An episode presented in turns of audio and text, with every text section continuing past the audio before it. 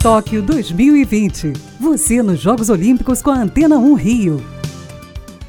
A velocista bielorrussa Kristina Tismanouskaya virou o centro de uma polêmica nesses Jogos Olímpicos. A atleta acusou a comissão técnica do próprio país de tentar levá-la à força de volta para Belarus. Kristina foi escalada para a disputa do revezamento 4 por 100 ontem sem ser consultada, o que gerou atritos entre ela e o Comitê Olímpico Local, que é presidido por Viktor Lukashenko, filho do presidente de Belarus, Alexander Lukashenko. O problema é que o país vive em um regime desde 1994 e nos últimos meses, vem sofrendo com a repressão do governo local, que prende opositores de qualquer natureza. O caso chamou a atenção do governo polonês, que ofereceu asilo para Cristina. O Comitê Olímpico Internacional também garantiu suporte à velocista. É tempo de Olimpíada. É o Boletim Tóquio 2020 na Antena 1 Rio.